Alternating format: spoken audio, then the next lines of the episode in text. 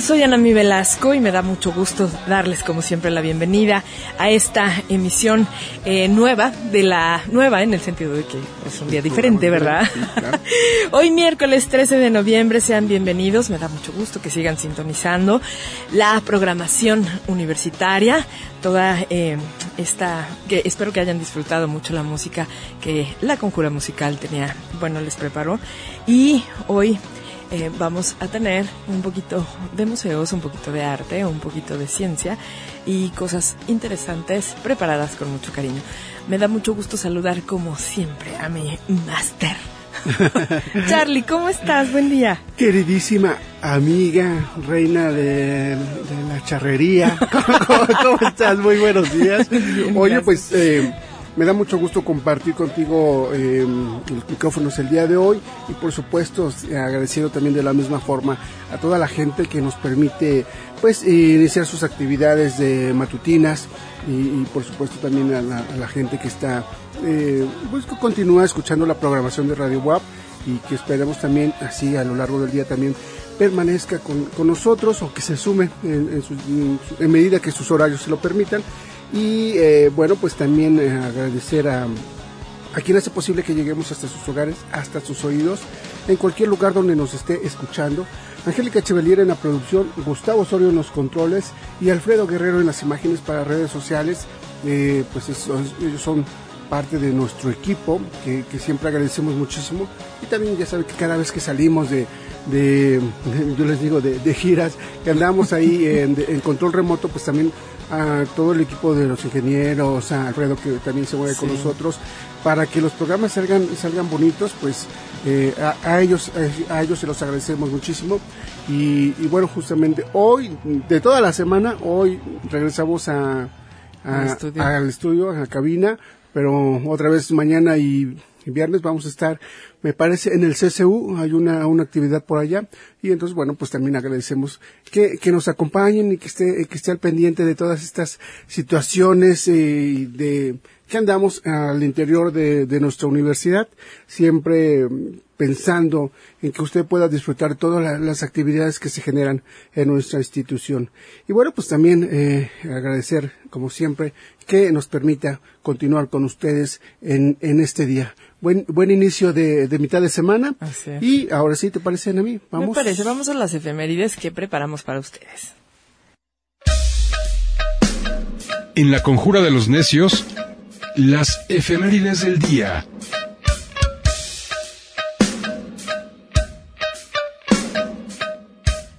Año 1523 sale de Tenochtitlan el conquistador español Pedro de Alvarado, lugar en, lugarteniente de Hernán Cortés. Le acompañan soldados e indios tlaxcaltecas rumbo a Guatemala.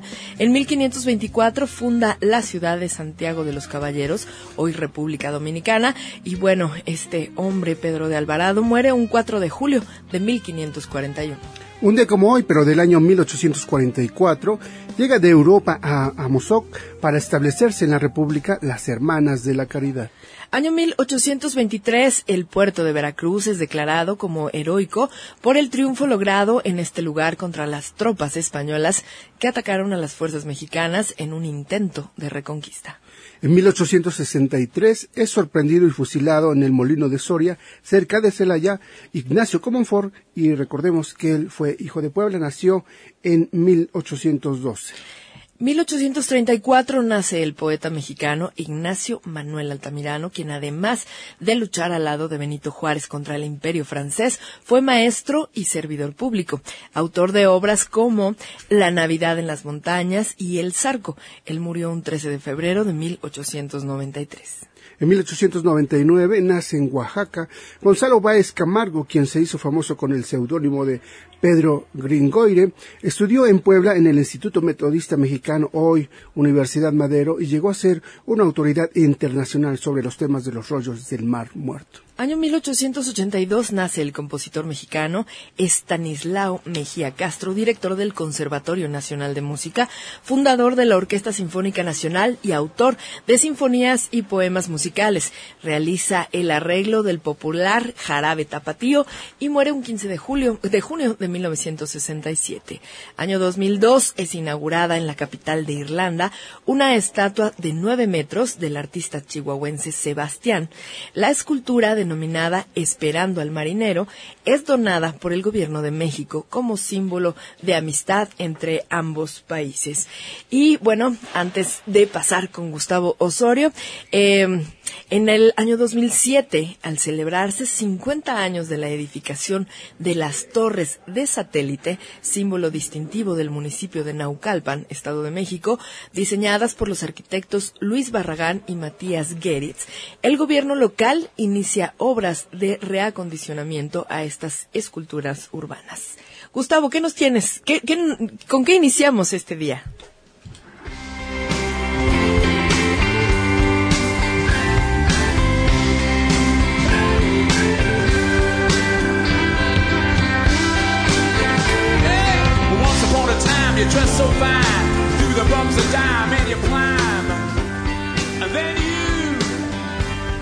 Muy buenos días, hoy tenemos aquí esta pieza que fue el primer sencillo de la primera versión de Like a Rolling Stone de Bob Dylan que trepó hasta el 12 en las listas británicas, ni más ni menos que The Rolling Stones. A propósito de que el 13 de noviembre de 1995 sale a la luz Stripped de The Rolling Stones, se trata del sexto álbum en directo del grupo, grabado en la gira Voodoo Lounge y que combina temas de estadio con temas grabados en clubs durante los ensayos. Un producto, un material verdaderamente recomendable de sus satánicas majestades.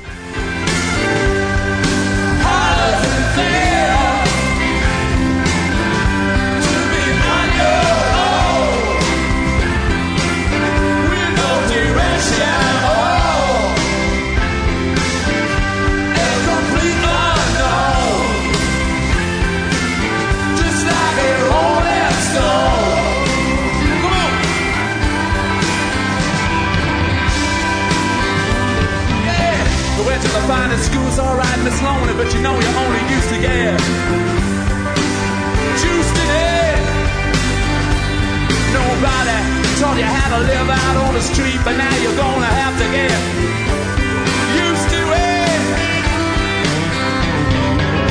You see, you never compromise with a mystery tramp, but now you realize that he's not selling alibis. as you stare into the vacuum of his eyes and you say, Do you want to make up to your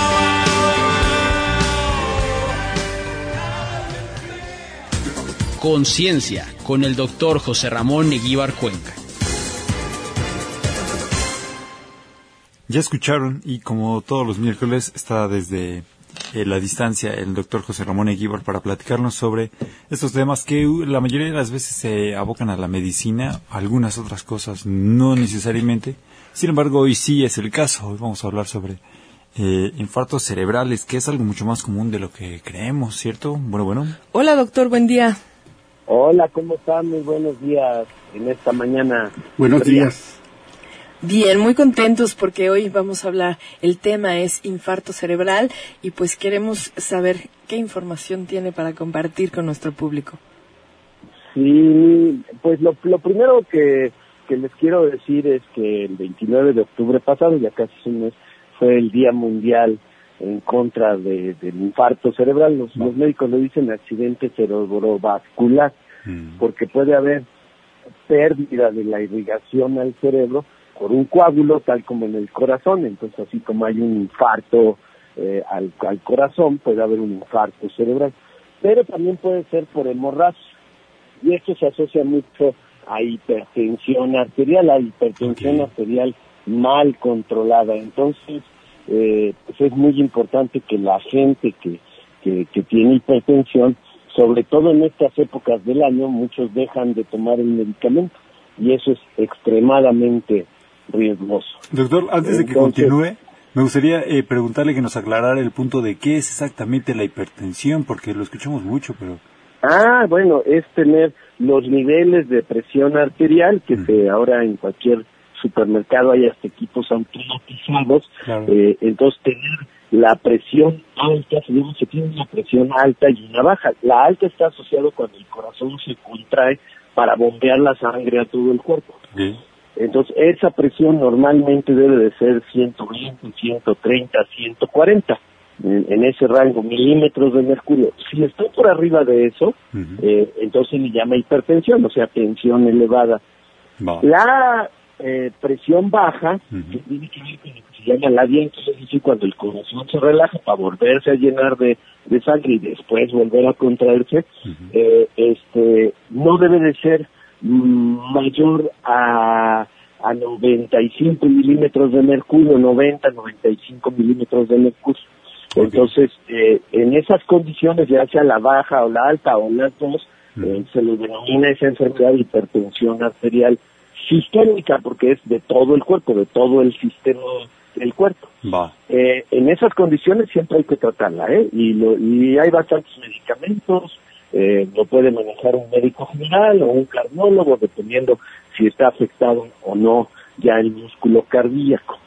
Entonces, eh, pues ese es, digamos, una de las primeras cosas. La otra, desde luego, es los que tienen diabetes, es decir, niveles elevados de glucosa en la sangre, ¿cuánto es eso?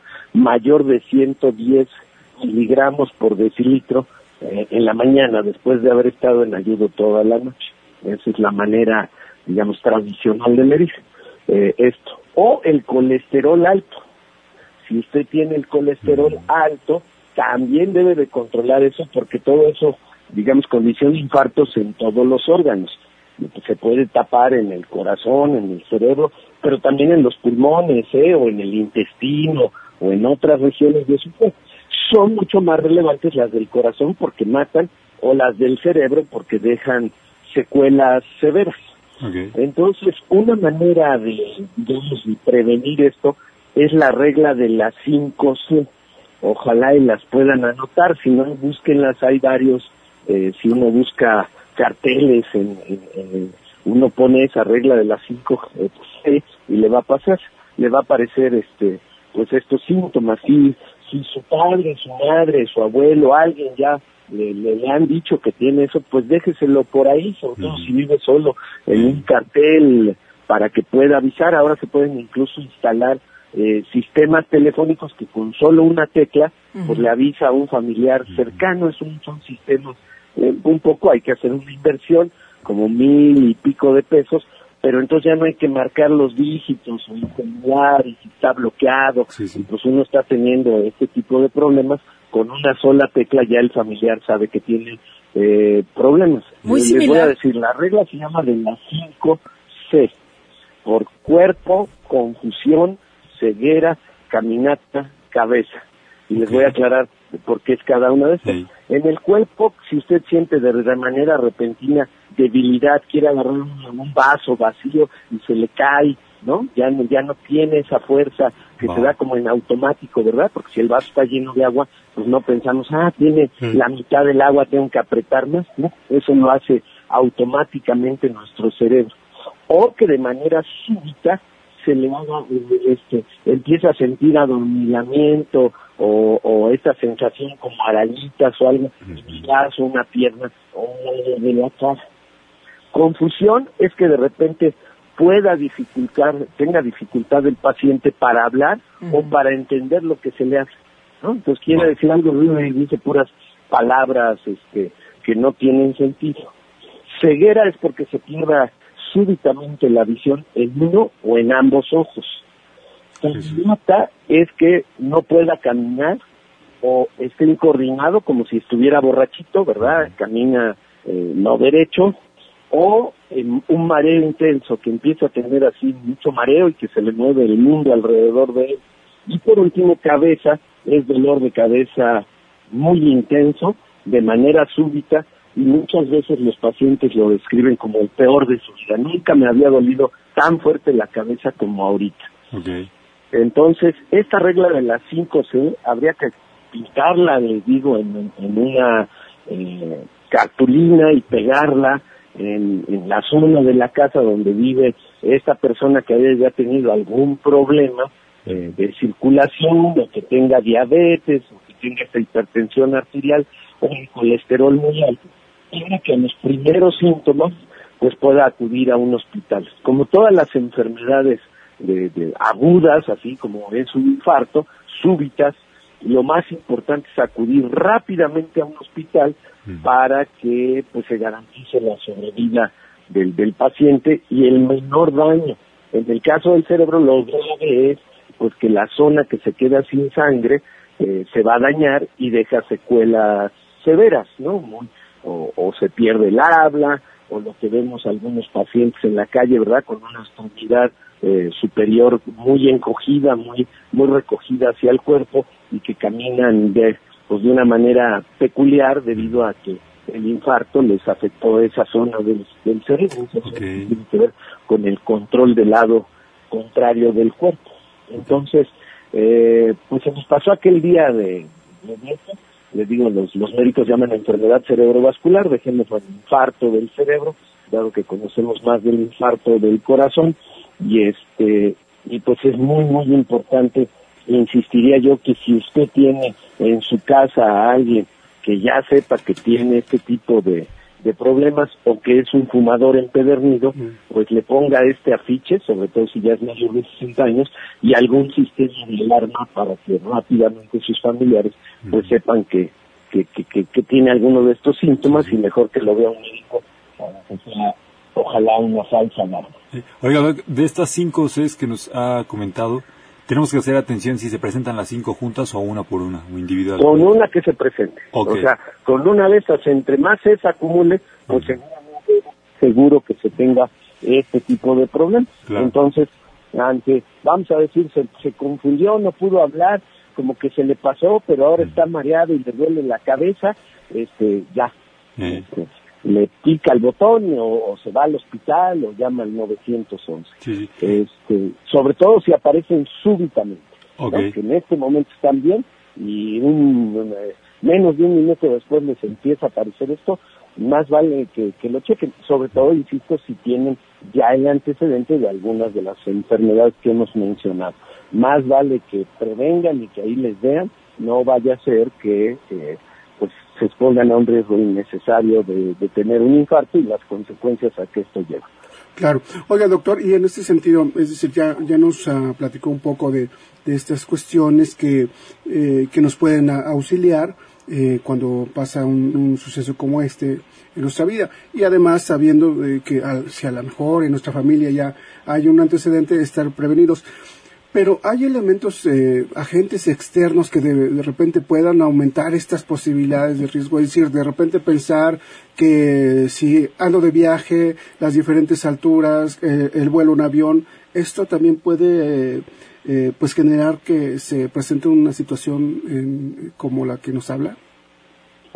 No realmente, ahí este, les decía yo, hay como, no sé por qué, pero a mí me tocó en mi poca práctica médica que la gente decía, ah, pues viene diciembre, voy a dejar de tomar estas pastillas, no sé, para que me pueda echar unos traguitos, ¿no? Un alcohol. Este, nunca hagan eso, es la peor decisión. Se pueden tomarlos, digo, beber con muchísima moderación, sobre todo si tienen algunos de estos problemas ya previos, pero no dejar de tomar el medicamento. Lo mismo aplicaría si ustedes van a salir y en algunos países que no se venden, la mayoría, la mayoría a su vez de los medicamentos, pues llevar un número suficiente de, de los medicamentos que van a necesitar, ¿verdad? Este, para no dejar de tomar este, de, México. Eh, los cambios que se dan de presión, por ejemplo, en el avión, pues sí son este, relevantes, entonces pues ahí insistiría ahora hasta en algunas aplicaciones en los relojes o este sistema de, de, muchos relojes electrónicos tienen sistemas que pueden medir la frecuencia cardíaca y algunos de ellos la presión arterial. Entonces no estaría nada mal que llevaran este tipo de dispositivos y estarse monitoreando. Si antes lo hacían un par de veces al día, igual que la, la, la glucosa, ¿verdad? Uno va a otro país y pide a lo mejor, no sé, algo que le parezca equivalente o normal y a lo mejor eh, la cantidad de azúcar que tienen es mayor y se les descompense su diabetes. Entonces siempre es bueno llevar eh, un número suficiente de, tabletas para que este, pues puedan ser tratados y si tienen algún tipo de seguro médico válido fuera del país, pues, pues que lo lleven, que tengan los papeles para que eh, pues puedan este, seguirse su tratamiento eh, dado los, todos los cambios que puede traer un, viaje, insisto, desde el comer, el propio viaje, el estrés, ¿no? Muchas veces. Sí, claro.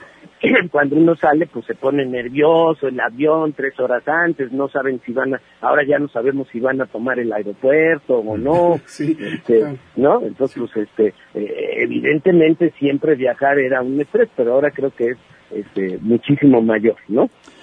¿Y hay algo que nosotros podamos hacer como primeros auxilios o inmediatamente marcar a una ambulancia en caso de que algún conocido... Eh, en este caso sí, pues este ponerlo eh, acostado, aflojarle el, nudo de la corbata si es un, balón, un varón, un, el cinturón, en el caso de las damas igual, este, quitarle cualquier cosa que obstruya, que, que esté respirando. Este, yo, yo creo, desde hace mucho tiempo eh, yo decía que se debería de incluir en la preparatoria, por ejemplo, pues que todos aprendamos a hacer maniobras de resucitación, ¿no? y saber qué hacer en eso. Eso debería de ser parte de, una cultura general. Eh, eh, no lo tenemos, pues lo que esperamos es que la ambulancia de Suma, este, pues corra y llegue a tiempo, ¿no? Sí, sí. Pues muy sí, pues muy, muy interesante todos estos, estos temas que nos plantea siempre, doctor, y lo cual agradecemos muchísimo siempre que nos los comparta, porque al público también eh, le, le, ayuda a despejar algunas dudas de las que tiene, y por supuesto reconocer que la ciencia siempre está presente en nuestra vida cotidiana. Y ya nada más para, para cerrar, yo, yo le pediría a ver si en algún momento podemos atender un tema que me ha llamado mucho la atención y es eh, que ha circulado en las noticias una especie de droga que es a través de, que se consume a través de, cierta música o cierta eh, frecuencia que, entra por, por, el oído y que a través de disposiciones dispositivos perdón y, bueno cosas de internet los jóvenes sobre todo están consumiendo. Ah cómo no. Eh, me abocaré a eso para que la próxima semana podamos hablar y, y, sobre todo pues este evitar el, el, sobre todo informar a los jóvenes perdón y evitar pues el consumo de, de estas de, de, estas digamos nuevas maneras quizás de, de contratar de, perdón de, de adiccionar a los a los a los jóvenes este eh, digo siguen creciendo. Ya ya ven el asunto del fentanilo eh, crece en el mundo está creciendo muchísimo en México la síntesis, los carteles se movieron para allá y, pues eh, para eso debe de haber una estrategia integrada, pues desde luego en Norteamérica y a nivel global, porque a diferencia de, la morfina o de otros derivados del opio, eh, el fentanilo mata con muchísimo mayor frecuencia. Es ya una epidemia en Estados Unidos eh, se están muriendo decenas de personas por el uso de, este opiáceo ya de origen sintético, este opioide similar a la morfina, pero que se sintetiza en laboratorios. Pues sí. Súper, perfecto. Muchísimas gracias, Doc. Nos escuchamos la próxima semana. Claro que sí, buenos días. Hasta luego. Nosotros vamos a hacer una pausa y continuamos en la conjura de los necios. Radiobuap.com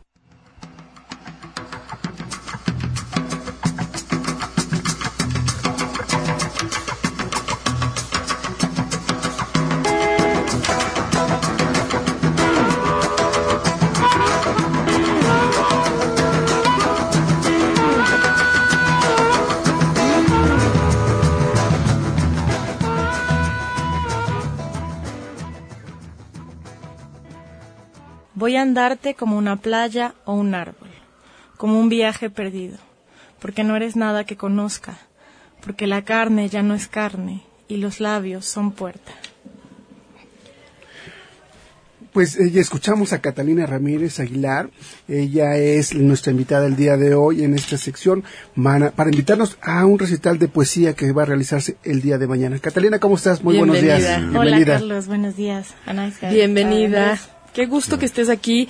Eh, tenemos aquí, eh, bueno, a Catalina, que nos trajo eh, unos libros de poesía, que es, es un libro bilingüe porque está en español y en náhuatl, y eh, nos viene a hacer una invitación para, porque el día de mañana se va a hacer la lectura de algunos libros y algunos textos. Entonces, queremos que le platiques a nuestro auditorio y que los invites a esta lectura del día de mañana. Bueno, les platico eh, primero un poquito del proyecto para que entiendan de qué va. Por, favor. Eh, este libro que les traigo eh, se llama Lengua Soy, está Ninenepil, está traducido al náhuatl, es una edición bilingüe eh, que publicó la editorial de la Ibero junto con la editorial Tres Norte del Instituto Municipal de Arte y Cultura de Puebla, del IMAC.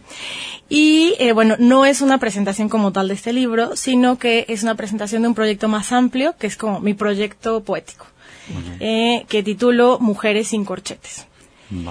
Eh, son mujeres mal vistas en la historia, a través de la poesía. O sea, no hago poesía histórica, no hago este, literatura histórica, sino hablo de la mujer como mujer. O sea, analizo personajes históricos femeninos, pero desde su feminidad, desde cómo pudieron haberse sentido en el lugar en el que estaban.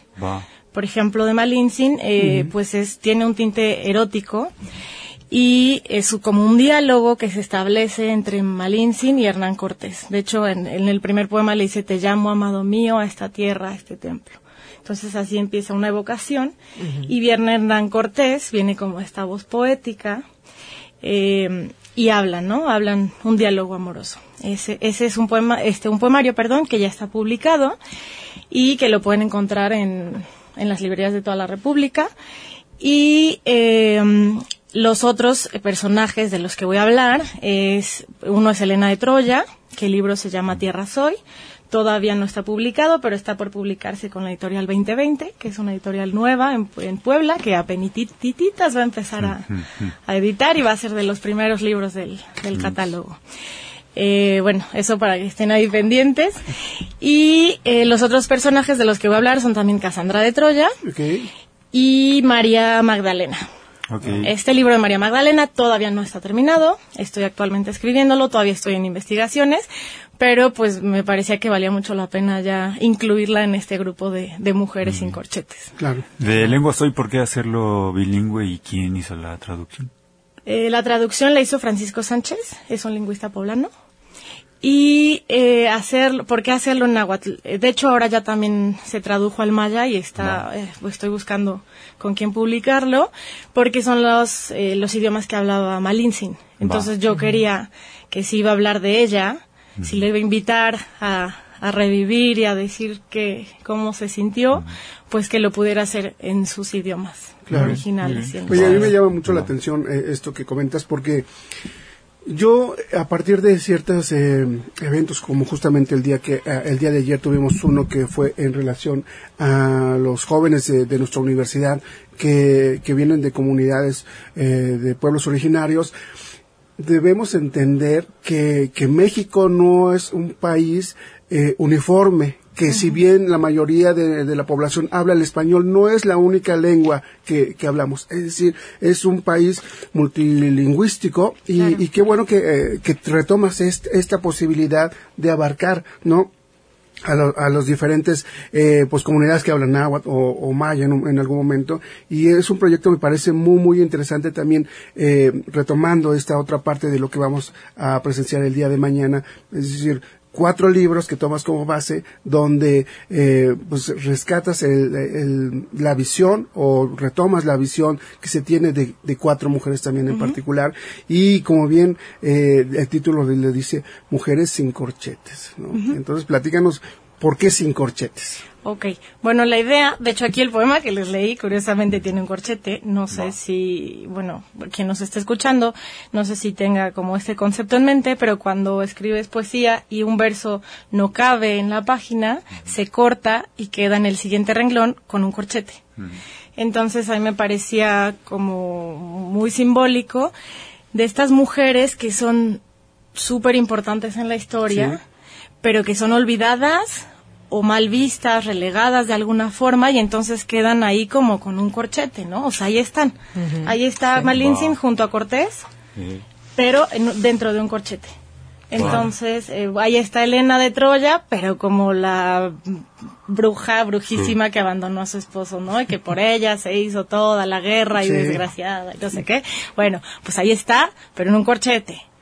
Y ahí están todas estas mujeres adentro de corchetes. Entonces mi idea es sacarlas de esos corchetes y darles eh, una nueva voz, eh, pues una visión Sí. nueva, un poco más fresca. Y pues yo como mujer ponerme en sus zapatos, ponerme en tratar de, de ponerme detrás de sus corazones y, y sentir cómo, se, cómo habrían podido sentirse ellas en estas situaciones tan intensas que vivieron. Catalina, y en este mismo sentido, eh, habiendo tantas, tantas mujeres en la historia de la humanidad, ¿por qué escoger a, a- a estos personajes que hay alguna relación contigo, te ves identificada? ¿Qué te llevó a escogerla? Mm. Qué buena pregunta. eh, sí, sí, bueno, definitivamente, pues me identifico con todas, las admiro obviamente a todas. Este, tengo ahí como un crush con, con todas estas mujeres y con muchas más. Tengo una lista muy grande. De hecho, también tengo un libro que se llama Cartas a Leonora, que es a Leonora Carrington. Carrington. Entonces, pues sí, tengo una, una fascinación por las mujeres eh, en este sentido de cambiar la historia, ¿no? Y, y de, de cómo, de cómo han sido silenciadas, siento como una responsabilidad como poeta y como mujer y como editora también, también soy editora, de, de visibilizarlas. Y bueno, específicamente a ellas, pues tengo, tengo una, lista muy larga, pero eh, todo empezó con Malin Singh. Empezó como, como en mi rol de editora, porque tuve la suerte de editar un libro que se llama Soliloquio el Conquistador, del expresidente de Bolivia, Carlos Mesa. Y es una novela histórica, él es historiador también, un gran historiador, sus papás también, viene así como una familia de superhistoriadores, eh, donde habla eh, precisamente pues desde la visión de Cortés, pero con un tono también muy poético. Entonces eh, me envolvió tanto que sentí la necesidad de Sí. responderle. Y de hecho, eh, cuando él vino a presentar el libro el 12 de octubre de, ay, no sé qué año, pero hace como cuatro años más o menos, ahí empezó este, este proyectito. Y él dijo, es que vengo a México a reivindicar a la Malinche. Y ¿Qué yo dije, wow, como un hombre boliviano viene a reivindicar a la Malinche, ¿qué? ¿Y nosotros qué? ¿Y nosotras qué? ¿No? Entonces sentí esa necesidad de responderle. Entonces le respondo desde la poesía. Y pues a partir de ahí han ido surgiendo estos otros personajes que, híjole, pues no sé, no, no te sabría decir exactamente así como han llegado a mí, pero pues solo siento una fascinación por, por su arrebato, por su pasión, por, por este amor. Siento que ese es el hilo conductor. Un amor que las llevó a cambiar su historia. Claro. Oye, Catalina, y además seguramente eh, en lo que vayamos del programa y probablemente el día de mañana, también habrá personas que se acerquen a ti y te van a decir, oye, ¿por qué no incluiste a tal, tal mujer? ¿no? ¿Por qué no incluiste a tal, no? Exact- eh. Exactamente, ¿no? Y creo que también este diálogo que tú puedas tener con, con, la, con la gente que, Ay, que claro, vaya el día de mañana, pues eh, va a enriquecer mucho el proyecto y además también les va a decir, bueno, es que en este momento me estoy centrando por tus cuestiones particulares, Sí, claro. pero sí, la idea de que también la gente interactúe contigo, de que diga, yo, a mí me gustaría que hablaras o que nos, lo, eh, nos sugirieras algo con, este, con esta mujer, es poner en la misma línea a, a- a la gente que vaya a, a mañana y bueno, habrá muchísimos casos en particulares, ¿no? A lo mejor te van a decir, por ejemplo, el día de ayer fue el nacimiento, celebramos el nacimiento de Sor Juana Inés de la Costa. Te van a claro, decir, sí, Oye, ¿por qué no Sor Juana? Sí, Claro. sí, sí, obviamente está en mi lista, claro, claro. Y si todas las sugerencias son bienvenidas, me encantaría que alguien se acerque y me diga, oye, ¿puedes escribir sobre esta mujer?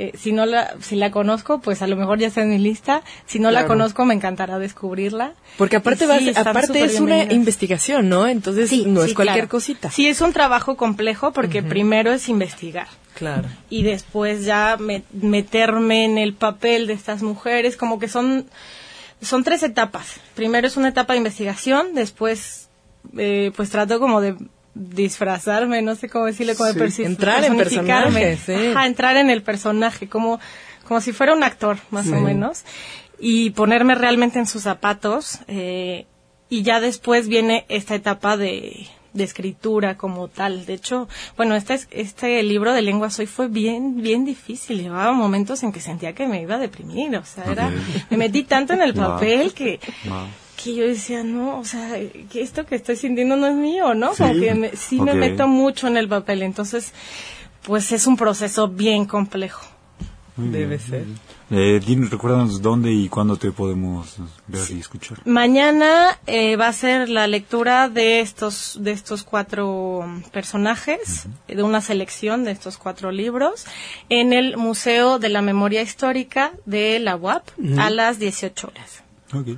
3 Oriente 1008 aquí en, en, en Analco. Sí, sí, sí. Y bueno, pueden buscar en, en mis redes. Ahorita, bueno, solo tengo Facebook, pero estoy como Catalina Ramírez, Catalina con K, todo junto, Catalina Ramírez. Ahí pueden buscar más información. Igual, si tienen, como dices, Claro, sugerencias, ¿no? yo estaré feliz de que me digan qué les pareció el libro, se aceptan sugerencias, quejas, lo que ustedes quieran, pero me encantará saber qué opinan los lectores. Claro. ¿Y dónde podemos encontrar tus libros? Eh, bueno, el de Lengua Soy le- es el único que hasta ahora está publicado. Lo pueden encontrar en Sótano Gandhi, en las librerías aquí del Centro León, eh, Centro Librero. Están en la mayoría. Eh, bueno, digo, aprovechando el anuncio, también tengo un libro de microficción. Claro, Sí. que, Eh, que además en algún momento tuviste un premio, un reconocimiento por eh, minificción, si no me equivoco. Eh, no, La inclusión premio en como un- tal, no, pero estoy en dos antologías Eh, de la exacto, UAP. eso, Ajá. eso. Eh, cortocircuito y vamos al circo. Y tengo un libro publicado justamente por la UAP eh, que se llama Música Primigenia. Entonces, esos, bueno, los encuentran en las librerías de la UAP, del complejo y de aquí del centro. Padrísimo. Oye, Catalina, tenemos una dinámica. Sí. Trajiste dos regalos, Traje dos dos libros regalos. de regalo y bueno, queremos que le digas a nuestro público cómo va a ser la dinámica. Pues me gustaría ahorita, pensando en la idea que decía Carlos, que, que me sugieran qué mujeres les gustaría eh, Ok. las que escribiera. Padrísimo. No, no prometo nada, pero... claro, pero es, un- es una Pero- idea, ¿no? pero en algún sí, momento. me gustaría mucho saber qué, sobre qué mujeres les interesaría. Porque, por ejemplo, e, e- incluso, claro, ha- habrá mujeres que, digamos que dentro de todo este mundo tan, tan vasto, eh, no han sido tan visibilizadas, pero hay todavía mujeres que ni siquiera llegan a este a este nivel, ¿no? Recordemos aquí en Puebla algunas mujeres, yo insisto en esta, ahora que hemos estado hablando de, de los afrodescendientes, como una mujer negra, este, una, una mulata del siglo XVII, XVIII, eh, sabe leer, sabe escribir, firma contratos aquí para estas cuestiones de la concesión de la basura, una mujer increíble y que desconocemos, ¿no? Entonces también por ahí, claro, hay cosas que en, para ti eh, seguramente encontrarás una lectura, algo con lo que puedas hilar. Habrá otras que, que no, que quedan ahí en, en el olvido prácticamente, pero es un trabajo excelente, qué bueno que, Muchas que nos compartes y está la invitación para, para que mañana te vayan a escuchar a las 6 de la tarde. Y para la dinámica 229-5534, el número en cabina, las dos primeras personas que llamen, que sugieran, por supuesto, un- A una mujer. Sí. Bueno, Latina. una, una, Una cada por cada libro. Exacto, sí, sí. ¿Mexicana, latina o de cualquier otro lado? Pues de donde Del mundo. sí, del mundo, Va. Bien. Padrísimo. Pues, Catalina, muchísimas gracias por eh, venir a presentarnos este proyecto tan padre. Muchas felicidades y que sea todo un éxito. Y bueno, ya te haremos llegar eh, la- las sugerencias de nuestro Sí, público. muchísimas, gracias, por la invitación, por este espacio y gracias a todos los que están escuchando y ojalá puedan asistir mañana a las 6 al Museo Histórico de la Memoria. El Museo de la Memoria Histórica, perdón. Exactamente. A las Muchísimas 10 de gracias. Catalina. Gracias. Vamos a escuchar ahora la cápsula que tiene preparada nuestra compañera Alejandra Fonseca. Ahorita regresamos. El asteroide Pallas es uno de los más grandes de nuestra galaxia. Se encuentra en la constelación de Boots, cerca de Virgo. Tal es la magnitud de Pallas que hace 13 años, en 2006, cuando la Unión Astronómica Internacional propuso su nueva definición de planetas, este masivo asteroide se encontraba entre los candidatos para ser un nuevo planeta. Pero la discusión en torno a este tema sigue siendo objeto de polémica, lo que lo ha mantenido en su estatus original, aunque en un futuro podría ser reclasificado como un planeta enano. Entre los muchos eventos astronómicos que veremos durante este mes de abril, hubo uno particularmente llamativo que sucedió el pasado martes 9 de abril, que tiene que ver con este enorme asteroide y que fue la oposición del asteroide Pallas, ¿Qué significó? Dos cosas. Primero, desde la perspectiva terráquea, se encontró en completa oposición al Sol. Y segundo, estuvo en su punto más cercano a la Tierra. Esto nos permitió contemplarlo directamente con binoculares o telescopio, incluso en condiciones poco favorables. Pueden checar fotos y videos en las redes sociales.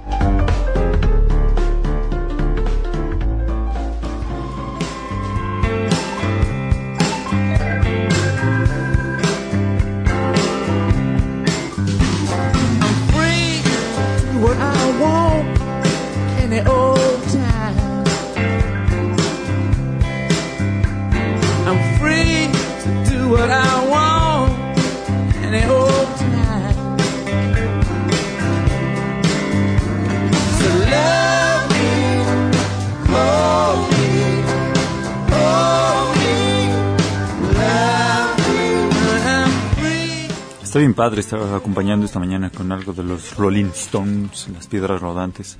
Eh, ya escucharon 229-55-34, márquenos por favor. Y eh, menciónenos a quién le gustaría ver que se escribiera un poema sobre alguna mujer latina o de algún de cualquier parte del mundo. ¿Ustedes tienen algo en mente, compañeros, para si ustedes fueran nuestros radioescuchas, a quién nombrarían? Híjole, Se los dejo de tarea y Sí, después sí, de esta sí. entrevista. Yo, yo estoy pensando en algunas ¿va? mujeres Elena pintoras, algunas mujeres La historia de Elena sí, Garro es también. como desgarradora. No sé, pero es que sí hay muchísimas, muchísimas mujeres súper interesantes. ¿Alguna revolucionaria también estaría? Sí, sí, ahí debe de haber una cantidad inmensa de nombres que no Sí, Sí. Pero bueno. Bueno, y siguiendo con esta misma línea de, de- de escritores, de, de poetas, pues agradecemos muchísimo la presencia de Héctor Martín Román Salgado, de la Vicerrectoría de Extensión y Difusión de la Cultura, de, de Espacio 14, que viene a hacernos la invitación a este tercer encuentro nacional y al segundo internacional de escritores que se va a realizar en nuestra universidad. ¿Cómo estás, Martín? Buenos días. Buenos días, buenos días. Hola, ¿qué tal? Buen día. Oye, pues platícanos de, de este encuentro, eh, ya a estas alturas, después de alguna vez comentamos la convocatoria, ya está prácticamente armado el programa. Ya tenemos el programa armado, este es el 27, 28 y 29 de noviembre, miércoles, jueves y viernes. La sede es la Casa del Libro del Instituto de Ciencias Sociales y Humanidades de la UAP. El- la dirección es 6 Oriente, número 203, y es el exconvento de las Clarisas, para que lleguen y tengan una referencia. Sí, frente al Museo de los Hermanos, la Casa de los Hermanos Cerdán. Cerdán. Así es. Este, prácticamente tenemos actividades desde las 10.30 de la mañana hasta las ocho y media, nueve de la noche. Empezamos con unas conferencias magistrales, leer y escribir en contextos complejos de, de diversidad sociocultural en México, de la doctora Elizabeth Martínez Bonabad. Tenemos la otra este, conferencia magistral, El monstruo como crítica de descomposición social en Mary Shelley. Francisco Hernández Echevarría es este, quien nos los va a impartir. Tenemos ponencias, nueve ponencias, tenemos nueve talleres, todas las, todos los eventos o todas las actividades de este evento son gratuitas. Tenemos presentaciones de libros, de novela, tenemos presentaciones y lectura de poesía y tenemos seis recitales artísticos musicales y dos conciertos de dos grupos muy importantes que es Capilla Coral de Naturales y de la la orquesta de marimbas La Surianita de los Hermanos Pérez. Uy, qué maravilla. Padrísimo. Me llama mucho la atención de este encuentro, eh, porque de repente nos sentimos, o debe haber gente que se sienta así, medio, "Chin, pero es que yo no soy escritor, ¿no? Entonces yo, ¿por qué voy a ir? Sí, Me gusta escribir, pero no soy escritor, ¿no? ¿Cómo está conformada entonces esta idea del escritor en función del público que se espera que llegue? Mira, este, la mayoría que no es que, que, que dice no, no, no escribo es porque no se ha dado la oportunidad, ¿no?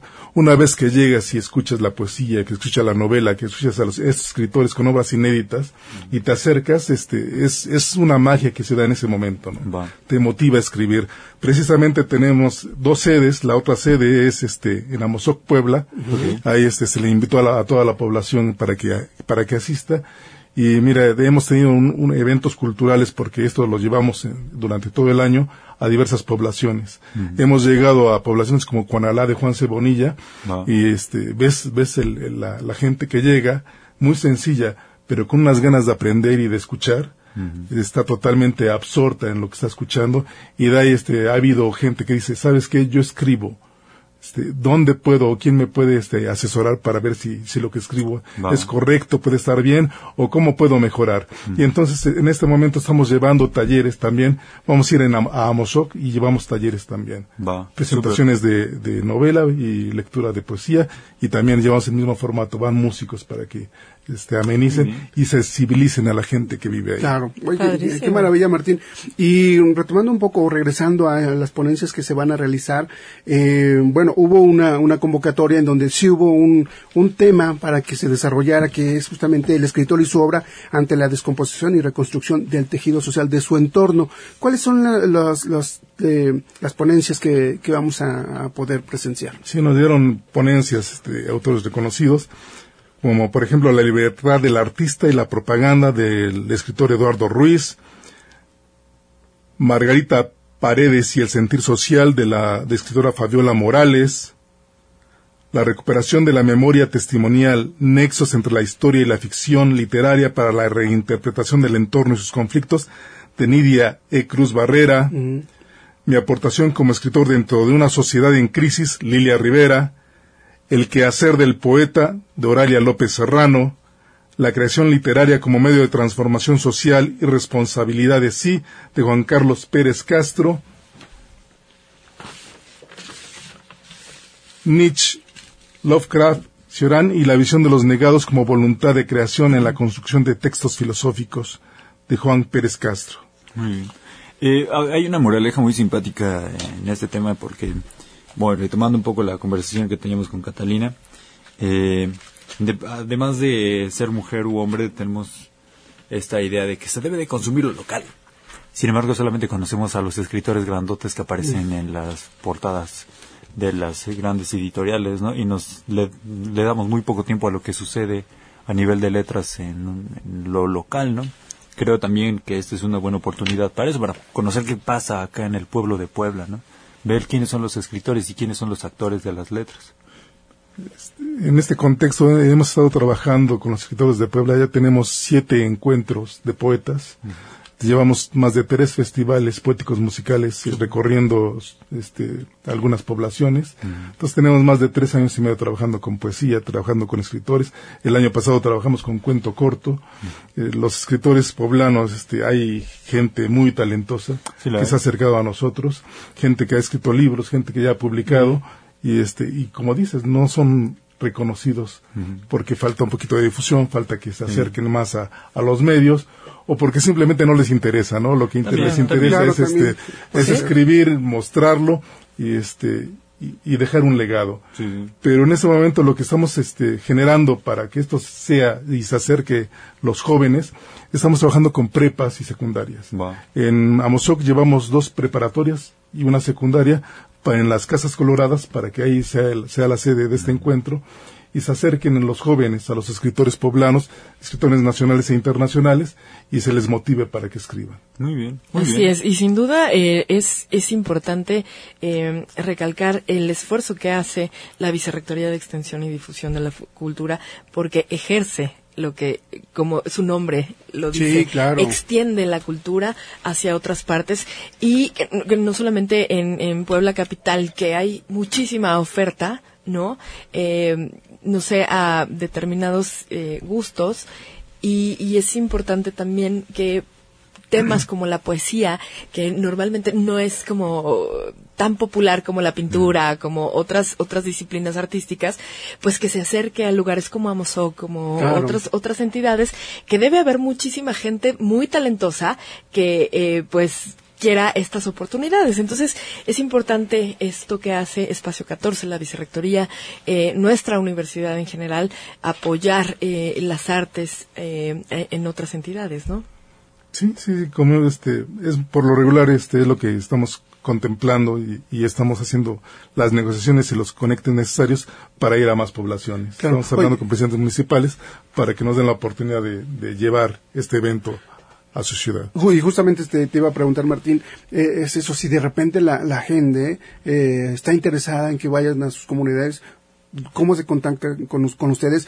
Eso por un lado. Y por otro lado, también reconocer este esfuerzo que comentaba Anami eh, de la Vicerrectoría. Pero hoy se suma eh, con el Instituto de Ciencias Sociales que tenemos esta nueva sede de, de, la Casa del Libro, ¿no? Que, que tiene una sala de lectura maravillosa y que ya empieza actividades en torno a la lectura. Sí, tenemos este, todo el apoyo del doctor Francisco Vélez este, tenemos tres años consecutivos que él nos apoya con los espacios, él nos apoya con el sonido y con todo lo que se necesita para que se lleve a cabo este, este evento. Le doy las gracias por este medio al doctor este Francisco Vélez Pliego por, por este, por este apoyo que nos da y obviamente se aúna en este, en este tercer encuentro ya como generador Sí, si la gente está interesada para, para buscarlos, hay, hay, que ir a la vicerrectoría, hay que ir al espacio 14 hay que ir este, por cualquier medio a la vicerrectoría, espacio 14, o este, al correo que salió en la convocatoria, héctor.romanzal, arroba, correo.wap.mx. Y ahora nos recuérdenos dónde podemos ver la cartelera de eventos completa y qué día, dónde ya quieras. Este, ya está por autorizarse todos los los, este, los carteles y todo esto. La, este, espero ya tenerlos publicados para el día de mañana y espero hacérselos llegar en la página de la universidad, en la página de la, Vicerrectoría de Extensión y Edición de la Cultura y en el Facebook de Martín Martín, que este, ahí lo, lo genero como promotor cultural. Así es, Martín. Entonces, recordemos que va a ser del 27 al 29 de noviembre. ¿A partir de, de qué hora? A partir de las 10.30 de la noche del día que es el registro hasta las ocho y media nueve que terminan los últimos conciertos. Pues ahí está la información. Muchísimas gracias, Martín, por, por esta información que nos comparte. Siempre es un gusto saber qué es lo que están haciendo ustedes allá en Espacio 14, en general la, vicerrectoría, y, además este ánimo de ir a salir de, los muros de la UAP para llegar a estas comunidades que también eh, están presentes en este trabajo cotidiano. Felicidades y nuestro reconocimiento para ustedes. Muchísimas gracias, Martín. Gracias a ustedes y gracias al vicerrector de Extensión y Edición de la Cultura, José Carlos Bernal, por el apoyo para que este evento se, se fuera realizado. Muy, amables, buen, día. Vamos a un corte rapidísimo y regresamos a la conjura de los necios.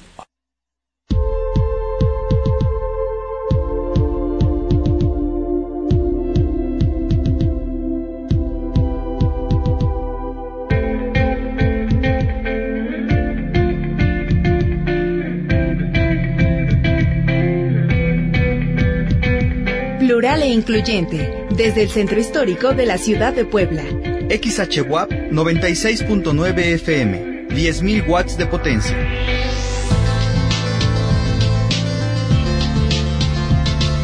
Plural e incluyente. Estudios y oficinas 4 Sur 104, Edificio Carolino, Centro Histórico de la Ciudad de Puebla. 229-5534. Búscanos en redes sociales como Radio WAP. Y en radiowap.com. Radio WAP la universidad en la radio.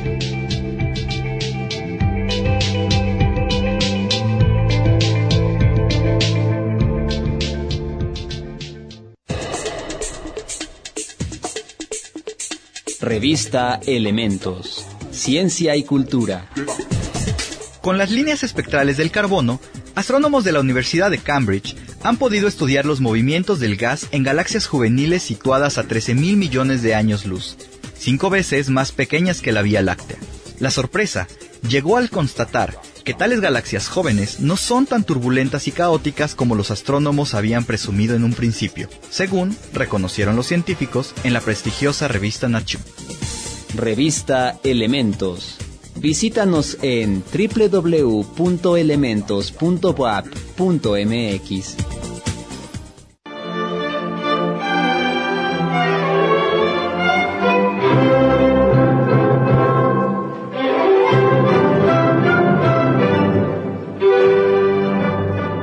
Les volvemos a hacer la invitación a que nos marquen al 229-5534, bueno, con los numeritos extras que se le agregaron desde hace tres meses a las líneas telefónicas, y nos digan que eh, alguna mujer que ustedes creen que valdría la pena dedicarles unos, unos versos, o que ustedes creen que han pasado desapercibidas en el ámbito cultural, eh, márquenos para que se lleven este libro Lengua Soy, que es un texto bilingüe en español y en náhuatl. Que por cierto, hay en Puebla hay una comunidad bastante grande de, hablantes del náhuatl acá, bien cerquita, ¿no? Por Tonantzintla, hay un chorro de gente que, que habla este idioma. Es también de las lenguas más populares, también debemos de admitir que comienza a ser un poco, eh, pues está dejando por fuera otras lenguas y otros idiomas que, que, pues no son tan populares como el náhuatl, pero bueno, no vamos a discutir eso ahora. Ahora les pedimos que nos marquen y nos digan quién creen ustedes que ha pasado desapercibida. Sí, en la, en la, resurrección, por ejemplo, estas juntas auxiliares también todavía ¿Sí? se habla en agua. Y, oye, aprovechando de los números, quiero agradecer al señor Rafael Salas, quien nos habló y nos hizo un comentario en torno a este personaje del cual hablamos en la efeméride. Uh -huh. eh, y bueno, pues por supuesto agradecerle siempre, siempre que se tome el tiempo para comunicarnos estas, estas, estas ideas. Y ya escucharon que eh, toca el CSU, pero antes de empezar les quiero dejar de tarea igual para en lo que dura la entrevista, ¿ustedes dos quién creen, qué mujer creen que debe de ser rescatada dentro en el baúl de la cultura? Bueno, Andrés se refiere a nuestras siguientes invitadas. Ajá, sí, sí, a Elsa Sánchez. Como Elsa Sánchez, nuestra querida eh, representante del Complejo Cultural Universitario, y a Karina Jiménez, que vienen a hacernos una invitación, pero antes las invitamos a que respondan la pregunta. No, no, ya, al final de la entrevista. Al final, ok, Sí, para que mientras lo piensen. Yo pensaría. Ah, perfecto. Entonces, bienvenidas, ¿cómo están? Gracias, gracias. Pues muy contentas de estar con ustedes eh, compartiendo las actividades que tenemos en el Complejo Cultural Universitario. Eh, recordarán que el pasado domingo cumplimos 10 años, 11 años, perdón, 11 años. Y bueno, pues hemos venido de actividad en actividad, pasamos de muertos, ahora el aniversario y ahora estamos con eh, una actividad muy interesante para nosotros porque el Complejo Cultural Universitario va a ser sede de la proyección de El Irlandés. Claro, Esta película claro. que ha generado, igual que Roma en su momento, mucha expectativa con el público porque no hay distribución en cines comerciales, solamente en Puebla se va a poder ver en pantalla grande en el Complejo Cultural Universitario y bueno, pues de esto hoy nos va a platicar eh, Karina Jiménez, quien es coordinadora de exhibiciones culturales del complejo. Karina, Buenos días, buen pues, día. chicos, gracias por, por la oportunidad. La verdad es que no podíamos dejar de estar aquí con ustedes para invitarlos a ustedes y a todo su público a esta película, la última producción de Martin Scorsese, que la verdad es que a nosotros nos tiene muy emocionados. Eh, y a todos aquellos que tal vez son amantes de este género de cine, creo que también. Y si no les gusta el cine de Ganses, pues los invitamos porque creo que con esta película les va a empezar a gustar. Va. Es, es una película que viene respaldada con una gran producción. Tenemos grandes actores, gran director, eh, tiene como muchísimas estrellas, tiene estrellas en el sentido de cómo la califican, ¿no? La- ahora estamos Wow. acostumbrados a evaluar y, bueno, ponle estrellitas, ¿no? Del 0 al 5, del 0 al 10, bueno, esta viene casi, casi llegándole al 5 o al 10, dependiendo de la escala con la que la quieren calificar. Pero bueno, Martin Scorsese eh, tenía este proyecto ambicioso que no, no le habían como respaldado, porque realmente era un proyecto que significaba eh, pues mucho talento y también como algunos retos en cuanto al tema de la recreación de cierta época, que fuéramos en retrospectiva en, en la vida de los de los protagonistas, eso era un, todo un reto, ¿no? Porque si bien eh, tenemos a, a Al Pacino, a Robert De Niro y a Joe Pesci eh, a- viviendo su edad en, e- eh, al principio de la película, conforme se va desarrollando la trama, se los tiene que ver en una en etapas antes de eso, ¿no? Entonces habría ahí como un, un cierto retoque digital para poder este hacer esta este como back hacia la vida de los personajes, ¿no? Entonces era una producción cara y bueno, esta compañía streaming les dice, va, nosotros, Sí, sí, sí. nosotros te apoyamos, creemos que el proyecto vale muchísimo la pena y realizan el irlandés. Y creo que tienen que venir a verla porque aparte de que es una muy buena producción, creo que la oportunidad de ver a estos tres actores juntos no la vamos a poder repetir fácilmente, ¿no? Creo que tenemos en contra que ellos ya también están en, eh, bueno, pues siguen muy activos en, en, en su carrera como actores, pero ya, es- ya están en cierta edad. Yo creo que todos sobrepasan los 70. Eso ya también juega un poco en contra, ¿no? Claro. Entonces creo que tienen que venir, acompañarnos y, y bueno, disfrutar de esta película que vamos a tener en estreno exclusivo eh, esta semana a partir del 15 de noviembre y hasta el 22 en, en el CCU con una con cuatro funciones diarias eso es importante porque la duración de la película es, es bastante ¿eh? tenemos tres horas y media de una trama muy muy importante o sea la narrativa nos atrapa y la verdad es que no van a sentir esas tres horas y media Va. ¿Cómo le hicieron para bajar la película, para Traerla al. CSU? La verdad es que eh, la experiencia que nos dejó Roma eh, nos ha puesto en el mapa como espacios de exhibición eh, y, y, los distribuidores eh, tocaron nuestra puerta y pues nosotros se las abrimos de par en par. O sea, no podríamos decir que no. La verdad es que eh, para nosotros es una gran oportunidad tener un es una es una premier a nivel Puebla, porque bueno, la verdad es que no son muchas sedes.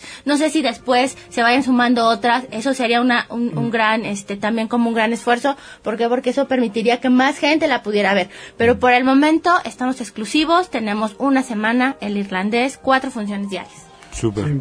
Oye, y yo quisiera comentar, eh, bueno, hacer algunas preguntas que, que el público de, he visto en redes también está comentando.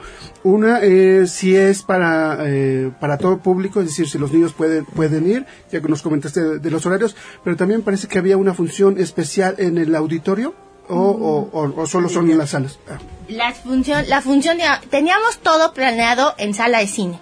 Pero sabíamos que íbamos a tener una gran demanda, eh, empezamos a ver como el movimiento que la respuesta que iba a tener esta eh, como esta película, esta premier. Entonces decidimos en, en la dirección, eh, tomando una muy buena decisión, nos pasamos a teatro.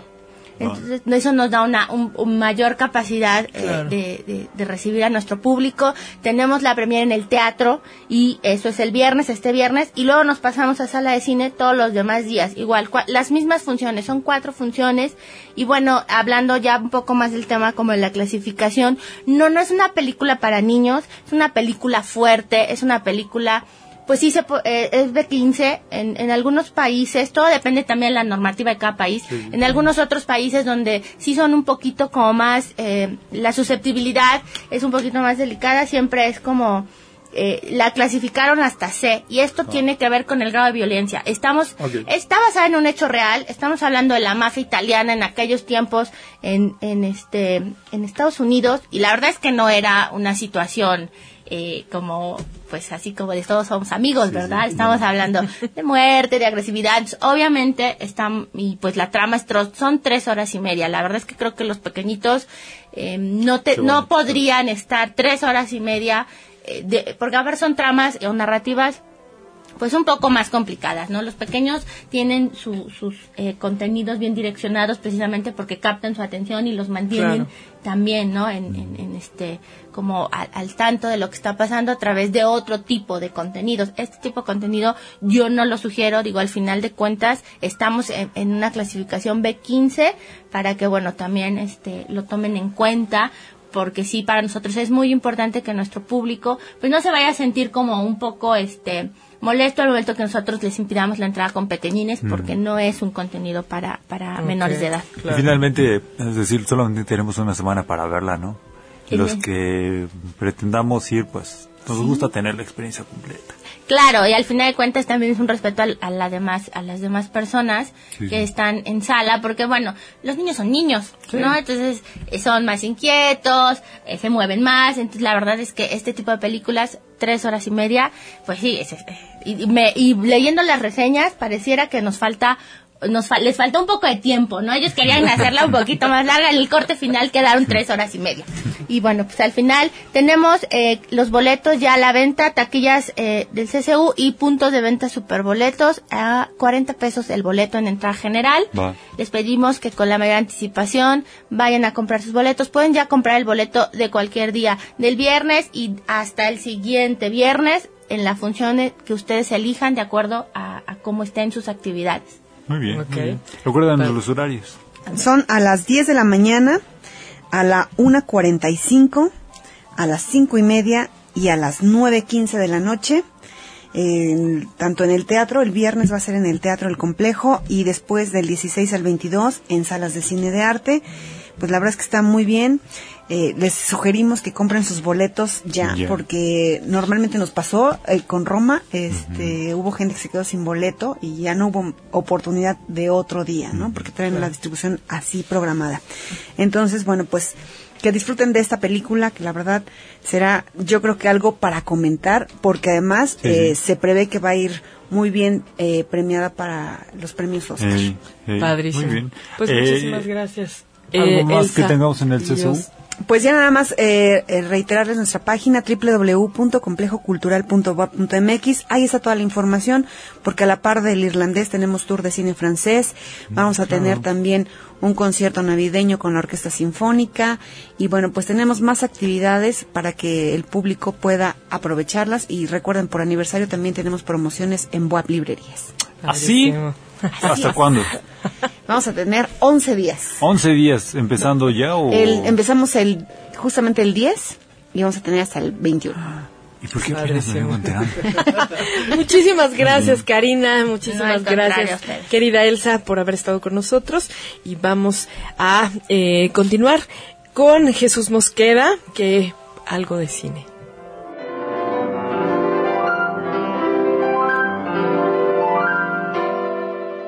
La óptica. La audición. El deleite. Te quiero La emoción. más que a mis ojos, más que a mis ojos. La sugerencia del celuloide con Jesús Mosqueda. Pero quiero más a mis ojos, pero quiero más a mis ojos, porque mis ojos te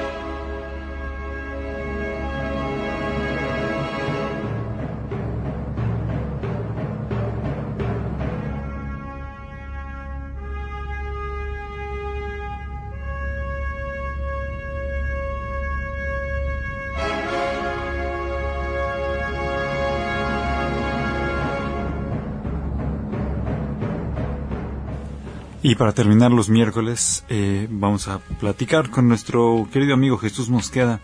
¿Qué hay de cine? ¿Qué hay en las pantallas, en la cartelera? Pequeño paréntesis antes de que comiences. La semana pasada hubo un festival de cine en Cholula al que le dieron poca o prácticamente nula difusión, lo cual fue muy triste, pero hubo cosas muy buenas. Bueno, bueno. Jesús, buenos días. Hola, buenos días. Pues sí, muy contento de estar con ustedes como cada miércoles. Y sí, efectivamente, el pasado fin, el pasado, bueno, la pasada semana hubo justamente un festival de cine, entonces eh, sí no se le no se le dio difusión, afortunadamente fue, digamos, bien recibido por por la comunidad y bueno esperemos que haya más oportunidades de ver de ver eh, este tipo de eventos en, en la ciudad.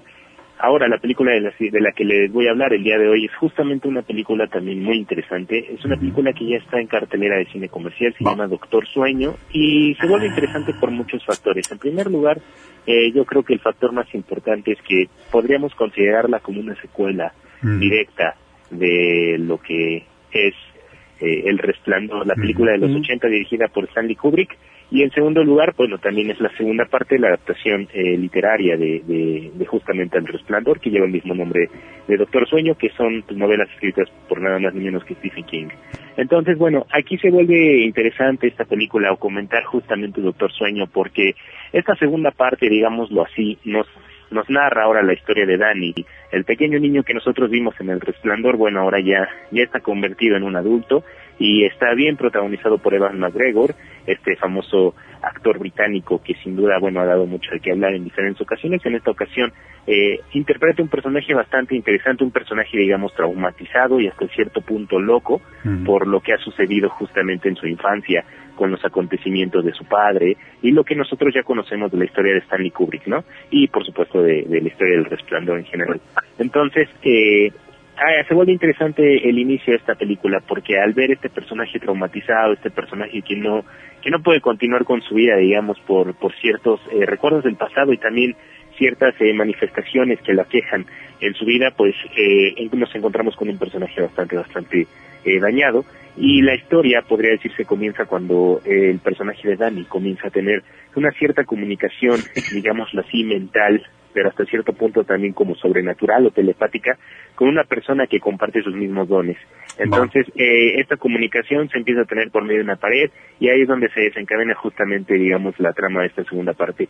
Lo que me gusta mucho del Resplandor en este caso, o, o de Doctor Sueño, eh, enfocándonos más en esta película que está en cartelera, pues es que sí funciona como una secuela eh, del Resplandor, pero no es, digamos, como tal una copia a lo que se hizo en los 80 con Stanley Kubrick, sí respeta muchos factores. El director aquí tuvo la oportunidad, eh, la grandiosa oportunidad de jugar con estos elementos visuales que Kubrick había construido dentro de su historia y al mismo tiempo explorar más a fondo la historia de Stephen King. Entonces, eh, digamos que es un trabajo bastante interesante en el guion y en la dirección, en donde pues sí nos encontramos una historia que nos que nos remite justamente a este universo creado por Stanley Kubrick de terror, un terror diferente al que nosotros, bueno, al que la gente estaba acostumbrada en aquel, en aquellos tiempos. Y al mismo tiempo nos adentra una historia totalmente diferente. Aquí nuevamente eh, me gustaría recalcar justamente la adaptación cinematográfica que hace el director de esta película, ¿no? No hace, digamos, una calca de lo que es la, la novela, al, al igual que lo hizo Kubrick, que justamente se desató una gran polémica porque, bueno, muchos decían que El Resplandor no era lo mismo que estaba escrito en la novela, incluso el mismo Stephen King se, se unió al debate, pero bueno, a final de cuentas lo que hizo Kubrick en su tiempo fue hacer una adaptación, una adaptación que ha sobrevivido y que va a sobrevivir eh, durante muchísimo tiempo más, pues convirtiéndose incluso en uno de los grandes clásicos de la historia del cine, ¿no? Entonces, ahora en Doctor Sueño nosotros volvemos a ver esta esa interpretación de este director, eh, una interpretación eh, diferente a lo que es eh, la novela, pero hasta cierto punto tratándola de, de, de unir con lo que hizo Kubrick y al mismo tiempo contarnos una historia totalmente diferente. Entonces, Doctor Sueño es una película muy buena para los amantes del terror, los va a tener eh, al filo de la butaca, es una película con bastantes referencias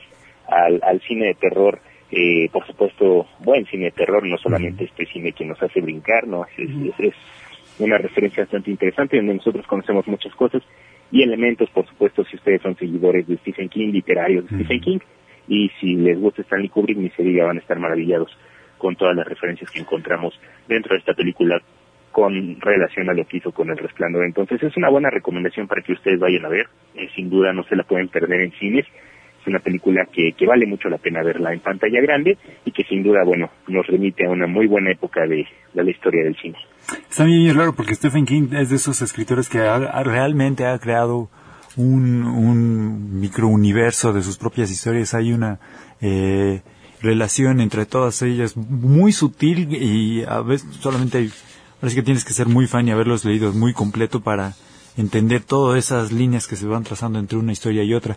Sin embargo, me, eh, algo que he alcanzado a ver de los trailers del Doctor Sueño es que sí aparecen algunas sutiles referencias, no solamente al resplandor, sino, por ejemplo, la ventana de la ventana secreta, que también es obra de Stephen King y que actúa Johnny Depp, si no mal recuerdo. Y por el otro lado, en efecto, eh, al ser un escritor tan prolífico, tiene tantas, tantas obras que una vez adaptadas al cine pueden no funcionar tan bien o pasan un poco desapercibidas, ¿no? Entonces la obra de Stephen King es inevitablemente una relación bipartita entre el escritor y el director, ¿no? Como lo que sucedió con Stanley Kubrick que ya nos comentaste, ¿no? Si hubiera sido otro director, El Resplandor sería otra de esas muchas novelas que ha escrito Stephen King. Sin embargo, es El Resplandor. Sí, así podría decirse que en cuestión cinematográfica, pues es, digamos, la película más popular que, que se le reconoce. Y curiosamente, no tanto a Stephen King, sino en cuestión cinematográfica, pues está Ujú. Kubrick, ¿no? Entonces, es, es interesante realmente tener la oportunidad, digamos, 40 años, casi 40 años después, volver eh, a regresar a este universo de una forma interesante. El director realmente me ha gustado que no, no se apega a la nostalgia de lo que muchas veces actualmente vemos en el cine de, ah, vamos a traer un clásico a la pantalla, ¿no? Sino que el director se apropia de los elementos de, de Kubrick, pero hace una película totalmente nueva. Entonces es una excelente recomendación. Muy bien, Jesús. Estaremos al pendiente y nos escuchamos el próximo jueves. Muchísimas gracias, Jesús, por la recomendación. Chao. Gracias. Hasta luego. Pues es así como llegamos al final del programa. Muchísimas gracias por habernos acompañado. Gracias, Angélica Chevalier en la producción, Gustavo Sorio en los controles, Alfredo Guerrero en las imágenes para redes sociales. Soy Carlos Maceda. Hasta mañana. Soy Ana Mi Velasco. Gracias por haber conjurado con nosotros en esta emisión 686. Leonor Hernández nos dice que ella rescataría a la China poblana. Sí, sí, me Mm, parece una muy buena claro, muy bien. Eh, de, die- lunes a, de lunes a viernes de 10 de la mañana a 2 de la tarde, edificio Carolino, 4 Sur 104. Soy Andrés Gaspar, quedan con Anita y nos vemos mañana desde el CCU. Chao. Gracias amigos de la Conjura, muy buenos días. A continuación les presento la agenda para este día. Séptimo arte en el Museo Universitario Casa de los Muñecos. Todos los miércoles a las 11 horas, Auditorio Manuel Toussaint. Este mes presentan el ciclo de terror. Este miércoles 13 de noviembre estarán con la película La Bruja del año 2015. 2 Norte número 2. Entrada libre. Inauguración de la exposición Su Majestad, una serie fotográfica que nos presenta Arturo López Sánchez, donde nos deja ver la belleza de las abejas y lo fundamental que son en el ecosistema. 13 de noviembre, 13 horas, 2 Norte número 2. Invita el Museo Universitario Casa de los Muñecos. La UAP invita a que asistan a la película Melancolía. Justin y su prometido Michael celebran su boda con una suntuosa fiesta en casa de su hermana y su cuñado. Mientras tanto, un planeta que siempre estuvo oculto tras el Sol se dirige hacia la Tierra para erradicarla. 13 de noviembre a las 17 horas, salas de cine de arte del CCU. Entrada libre. El Museo de la Memoria Histórica Universitaria invita al recital de poesía Mujeres sin corchetes, mujeres mal vistas en la historia a través de la poesía, con la presencia de Catalina Ramírez. 14 de noviembre, 18 horas, 3 Oriente número 1008, Barrio de Analco. Entrada libre. La nueva película de Scorsese llega a las salas de cine de arte del CCU, El Irlandés, del 16 al 22 de noviembre. Funciones a las 10, 13.45, 17.30 y 21 a 15 horas. Entrada general 40 pesos. Gran estreno en exclusiva, viernes 15 de noviembre, Teatro del CCU. Vigésimo tercer Tour de Cine Francés en las salas de cine de arte del CCU. Siete largometrajes de reciente producción. Cirano Mon Amor, Mi Niña, Un Amor a Segunda Vista, Amanda, Blanca como la Nieve, En Buenas Manos y El Misterio del Señor Pitt. Del 15 al 22 de noviembre. Cuatro funciones diarias. Entrada general 40 pesos. Exposición colectiva Acronimia de Beatriz Aguilar, Rubén Contreras, Gerardo Coyac, Luis Lezama, Jesús Lima, Sim, Jonathan Lima, Arturo Montalvo y Alejandro Teutli. Inauguración miércoles 20 de noviembre 18 horas, Museo de la Memoria Histórica Universitaria, 3 Oriente número 1008, Barrio de Analco. Entrada libre. La compañía titular de teatro UAP CCU presenta Maratón Teatral, celebración del primer aniversario del foro escénico Dr. Alfonso Esparza Ortiz. Este es un maratón teatral donde se hace la invitación a diferentes compañías y grupos teatrales, los cuales presentan sus obras para celebrar el primer aniversario del foro escénico Dr. José Alfonso Esparza Ortiz. 19 de noviembre, de 8 a 22 horas. Entrada libre con boleto. La Orquesta Sinfónica de la UAP, Tu Orquesta, presenta Navidad con la Sinfónica, donde interpretarán un repertorio de temas navideños que con el transcurrir de las generaciones se han hecho populares tanto en el idioma inglés como en el español, bajo la dirección del maestro Alberto Moreno. 24 de noviembre, 17 horas, Teatro del CCU. Entrada general 50 pesos. La UAP, la Vicerrectoría de Extensión y Fusión de la Cultura y la Facultad de Artes presentan La Chet Noir, bajo la dirección de Elvira Ruiz Vivanco. 25 de noviembre, 19.30 horas, Teatro del CCU, entrada libre con boleto. Novena campaña de donación Piecitos Fríos. Se reciben alimentos, artículos de higiene personal, artículos de limpieza y prendas de vestir. De lunes a viernes, de 8 a 16 horas, en la Casa del Jubilado, Río Suchiate número 5501, en la Colonia San Manuel. Se reciben los productos hasta el 6 de diciembre. Amigos de la Conjura, hasta aquí la información. Que tengan un excelente día. Nos escuchamos mañana.